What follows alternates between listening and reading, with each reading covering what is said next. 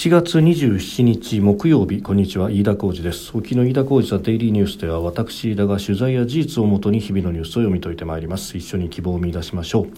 え今日取り上げるニュースまずは FRB アメリカの中央銀行にあたる連邦準備制度理事会が FOMC 公開市場委員会政策決定会合を開きその後のパウエル議長の記者会見の中で3月に利上げというものが明確に示唆されました、まあ、この経済への影響について。それからまた今朝方北朝鮮が短距離の、えー、ミサイルを撃ったと。韓国の統合参謀本部などの発表では、えー、短距離の弾道ミサイルではないかという指摘が出ております、えー、そして新型コロナについて週末にかけて東京都が緊急事態宣言を要請するんではないかというような報道が出てきております、えー、収録しておりますのが1月27日日本時間の3時20分というところです。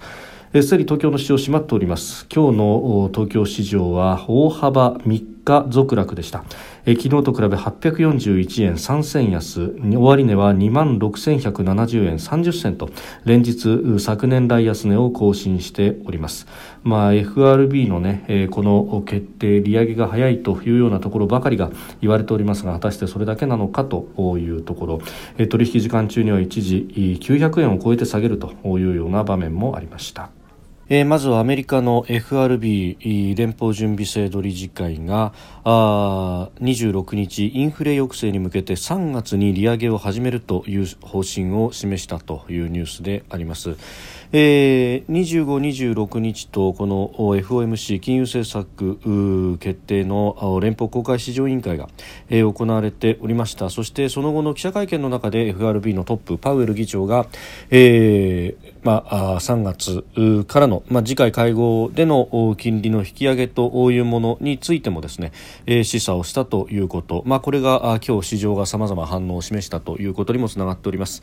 えー、パウエル議長は高インフレが予想以上持続するリスクに注意を払い、物価安定と最大雇用の目標達成に向けて適切に対応する用意があると。えー、いうふうに話しました。で、えー、委員会は次回3月会合で利上げに適切な条件が整うと想定していると、えー、いうことで、まあ、ここまで直接に気に入ったということは利上げの開始を実情予告すると、えー、いうことのようであります、えー、ただあの利上げの幅どのぐらいの利上げをするのかというあたりだとかあるいは実施の頻度について直接的な言及は避けたということであります。ただあの市場関係者などはですねこれ3月に上げてそしてその次の会合でもまた上げてくるんじゃないかと連続で、え、利上げをするんじゃないかあるいは、えー、市場予想の中ではですね、えー、今年中に、まあ、4回程度利上げを行う可能性もあるんじゃないかというようなことが出てきております。まあまあ、インフレ率があ直近の値で、まあ、月次ベースを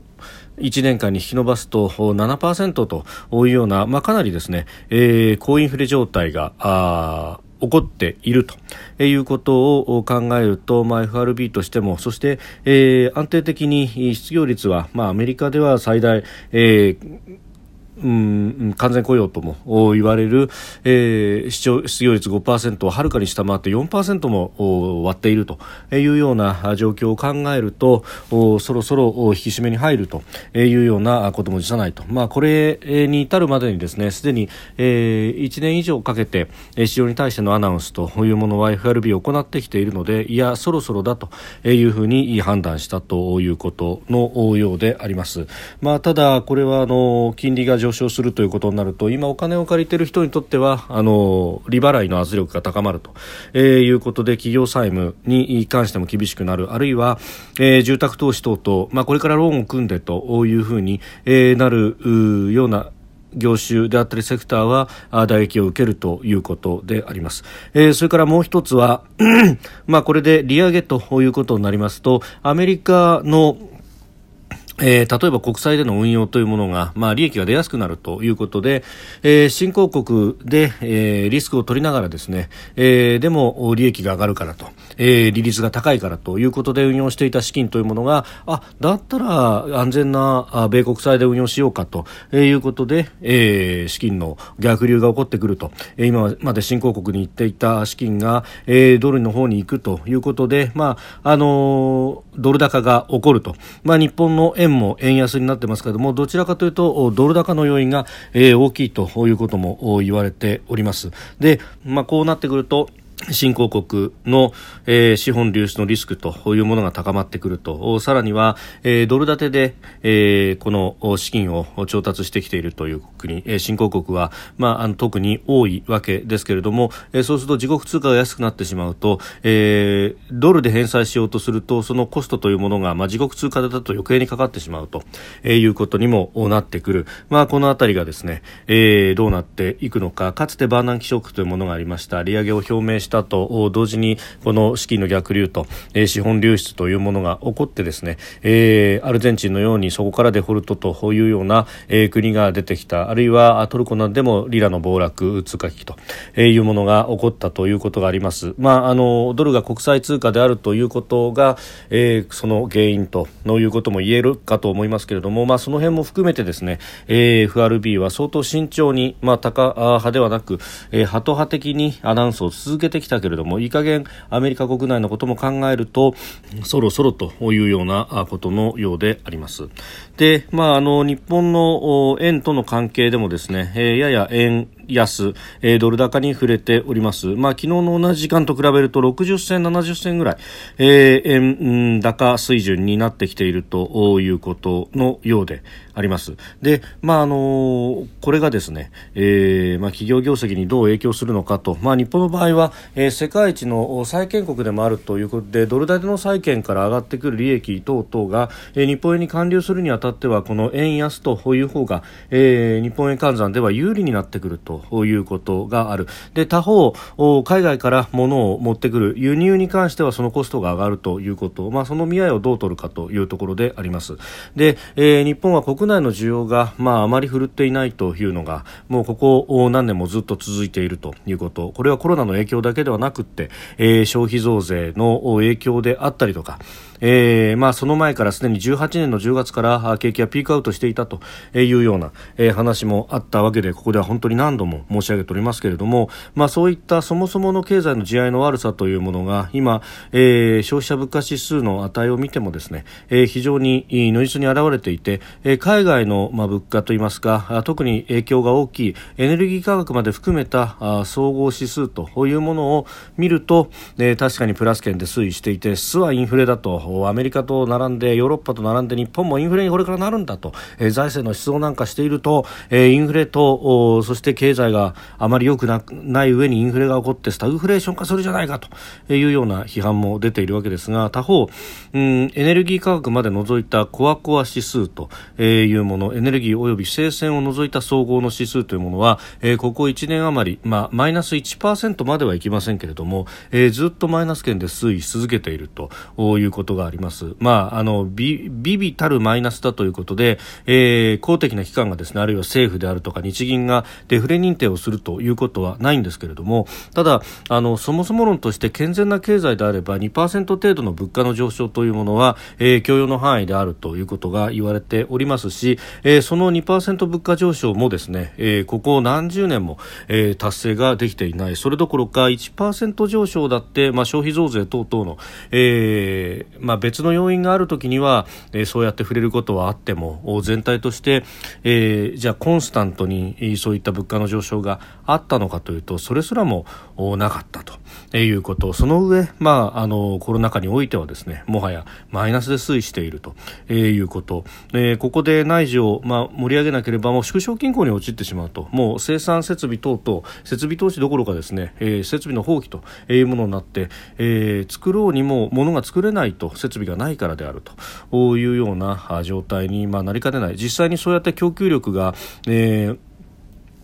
既存されているという例はですね、まあ、例えばうん土木建築業において、えー、まあこれはあの土木建築あるいは公共投資バッシングというものがあった、えー、ところもありまして、えーまあ、次々と廃業してしまったという建設土木業の方々そして、えー、一応有事の際にですねじゃあ復興需要で、えー、あるいはどこかで災害が起こったということで、えー、土木工事をやろうというふうに思ってももはや、えー、お金を積んでもそれを消化しきれないということが、ね、東日本大震災の現場でもう10年以上経つわけですけれどももう起こったわけであります、まあ、こういったことがですね、えー、他の業種にも波及するということになると日本全体がどんどんと貧しくなっていくという方向にも行きうるというところです。何か、あの特に年配の方々は気持ちの面でですねいま、だに日本が経済大国であるというような錯覚があるということもあるんですがこの、えー、供給制約でもってですねお金を積んでも結局、えー、需要を賄いきれないということになるとこれは途上国経済と全く同じになってしまうと、えー、一部の業種ではすでにそれが起こってきているということをですね、えー、望んでも動かないということになってしまっているということは、まあ、ここ10年、20年、30年のですね、えー、反省としなければいけないところですし、まあ、そういうことをなしにですね、えー、何か円高で、えー、そして財政危機を煽って、えー、投資もしない方がいいんだというような、まあ、それはあの年配の方々が当座逃げ切るにはそれでいいのかもしれませんが、えー、現役世代以下の、えー、人たちにとっては、まあ、こういう世代がいたことによって、えー、後世ですね、うん、苦しむことになるということになると、まあ、歴史の審判がどう下るのかというふうにも思うところであります。えー、そして、まあ、経済がシュリンクすればですねその分投資がいかなくなるということになってどんどんと内向きになっていく、えー、安全保障に関しての投資というのもやろうにもできなくなってくるという現実がもう目の前に来ております、えー、北朝鮮は今日短距離の弾道ミサイル2発を発射しました、えー、韓国の、えー、合同参謀本部が、えー、それを発表しております、えー、飛距離190キロ高度およそ20キロということで、えー、2022年年が明けて6回目のミサイル発射ということになります。ました。相変わらず政府はこれに対してですね遺憾の意ばかりを表明しておりますが、えー、まあこれ、えー、背景としてねいろんな人が分析あるいは指摘をしておりますけれども、まあ、アメリカが北朝鮮に対して、えー、さほど興味を持っていないと、えー、中国、ロシアの動きを優先しているというようなことで、まあ、このタイミングで、えー、着々とミサイルを撃って、えー、試射をして、えー、そしてラインナップを固めていくと実戦配備もしていくと、えー、いうことを、まあ、北朝鮮はもう自身の目標に沿ってですね着々と進めているとでアメリカは自分のところへ届かないミサイルであれば、まあ、比較的、えー、緩い立場で臨むというところですけれどもアメリカ本土に届かなくとも日本には十分に届いてくるというミサイルがさまざま揃いつつあるという中でですね、えー、遺憾の意だけで何を寝ぼけてるんだと。えいう話であろうと思います、えー、何度もここで申し上げておりますけれども、えー、今年は、えー、国家安全保障戦略の見直しというものがある。そこで、え、中国や北朝鮮をどう位置づけるかということ、え、それをですねオープンな場で議論をしそしてその脅威というものをしっかりと認識してですね。で、え、その上で、え、中規模だとかあるいは、えー、対防衛大綱の中で、え、どういった装備品を揃えていくのか、えー、というところ。ま、あ日本はすでにロケットの技術というものは高いものがあるという精度の非常に高いロケット技術があるということで、まあ、この技術の応用によってですね弾道ミサイルを配備するということは当然ながら可能だというところでありますしすでにあの巡航、まあ、ミサイルというふうに言いますけれども、まあ、あ飛距離が1000キロ前後というようなもの、まあ、これはあの陸の特化部隊であったりとかがすでに持っているものがあるわけでして、まあ、そこでオペレーションの技術というものもある程度ある、えー、そのあたりを組み合わせてですね、えー、日本も弾道ミサイルを持つあるいはその検討するというふうに発表しただけでもだいぶ北朝鮮の動きが変わってくると。ただし北朝鮮がこれだけ、えー、実験を重ねて、えー、いるミサイルの発射を重ねているので、まあ、我々としてはやむにやまれぬと、えー、もちろんですね地域が平和で安定してくれればいいけれども我々だけが我慢してじゃあ地域が安定するかというと全くそんなことはないじゃないですかというですねここはきちっと正論を言うべきなんだろうと思いますしそれに対して例えば中国か何か言ってくるということがあればあんたたちが同盟国だとか友好国だとか言うんだったら止めなさいよというふうに突き放すぐらいのことが必要なんだろうというふうに思うところであります。えー、それから新型コロナについてです。あの今日の株安もですね、えー、やたらと FRB の意思決定がということが言われますけれども、まあ、FRB の意思決定もそうですけれども、このコロナに対しての、えー対応策のまずさといいますかほとんど何もできてないという状況であったりとかあるいは、えー、経済対策がきちっとできていないというようなことの悲観もですね、えー、株安に一役買っているんじゃないかというふうに思います、えー、今日出てきたのはですね東京都が新型コロナのこの緊急事態宣言をですね、えー、今週にも要請するんじゃないかというようなことが出てきております。うん。まあ、病床の使用率が50%を超えるからだというのがその理由のようなんですけれども、えー、確かにですね昨日のデータで、えー、東京都3000飛び27人の入院者でありますがそのうち東京都が認定する重症者は18人とで、えー、国の基準で、え、考えるとですね、まあ、国の基準だと ICU に入る方なども重症者というふうに言いますがそこでも33.5%ということで492人というふうになっております。まあ、あの重症者用の病床の確保が1468、えー、となっているのでそれとの見合いで33.5%というふうになっていますが、まあ、全体の確保病床数6919に対して、えー、今あそうなるとですね、まあ、あ2500人余りの方々が軽症で入院をしていると、まあ、もちろんですね軽症でや中等症であっても、えー、このうん、まあ、リスク因子の高いという人に関しては入院をして健康管理をしなければいけないのであるということは、まあ、現場のお医者さんなども言いますけれども、まあ、あの果たしてそれだけで埋まっているのかどうなのかという点、えー、宿泊療養者2659人、えー、自宅療養者4万2733人、えー、軽症あるいは無症状の人が多いということを考えるとここの部分をどうやって回していくかによってですね、えー、病床の逼迫というものを抑えられるというようなことも言われております。ました。で、えーまあ、そのあたり当然ながら体制は組んでやっているということであろうと思いますけれども、まあ病床の数がですね、えー、それでも埋まってしまうというようなことなのかあるいは初期にですね、軽症無症状でも入院をさせるというオペレーションを取ってきた時期がありました。で、ここで入院した方がいまだに、まあ、10日間はいなければいけないというようなことで退院できずにいるという例が、どのぐらいあるのかというようなこともですね合わせて考えなくてはいけないところなんだろうと思います、えー、そして遅れている3回目接種についてですけれどもあの自治体の人たちなどを取材するとですね、えー、ファイザーの希望者というものは枠がもういっぱいいっぱいまで埋まってるんだけれどもモデルナが埋まらないという方は非常に、えー、そういう自治体は多いようであります。で今、接種券ですね、えー、基本的には一般高齢者までにしか配られていないということがありますが、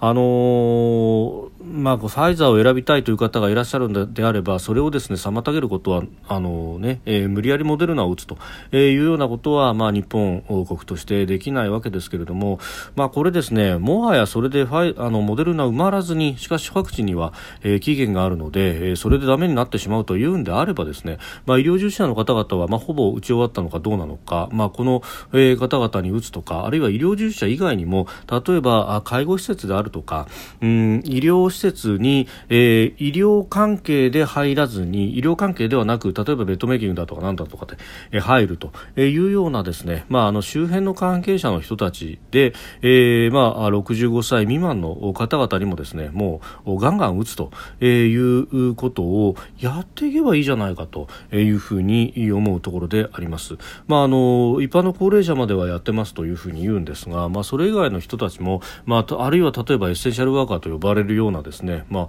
あ、あ人たちにももう率先して先に接種をすべきなんじゃないかと、えー、警察、消防、海保、自衛隊、えー、こういった方々が、あのー、今、このオミクロン化の中で例えば災害が起こる大雪が大雪で出動するというようなことになった時にもですねやはり同じような感染のリスクを負うわけですからあの枠が埋まらないからと、えー、そのまま打ちます打てませんでしたで、えー、それは子どもの使いじゃないんだから。であるならば今必要でそして、えーまあ、あの特にこだわりなく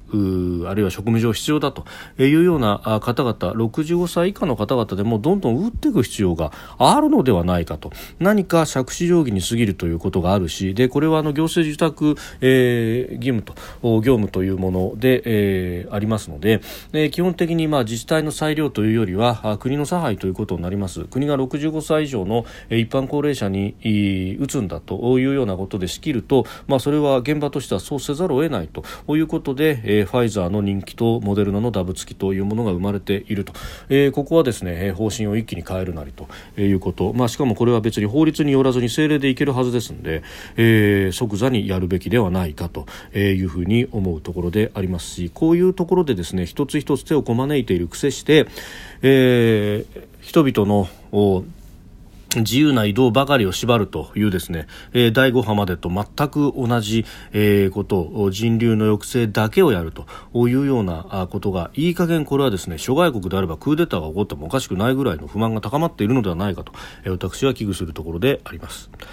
飯田浩司のデイリーニュース月曜から金曜までの夕方から夜にかけてポッドキャストで配信しております。番組ニュースに関してご意見感想飯田 TDN アットマーク Gmail.com までお送りください。飯田浩司はデイリーニュースまた明日もお聞きください。飯田浩司でした。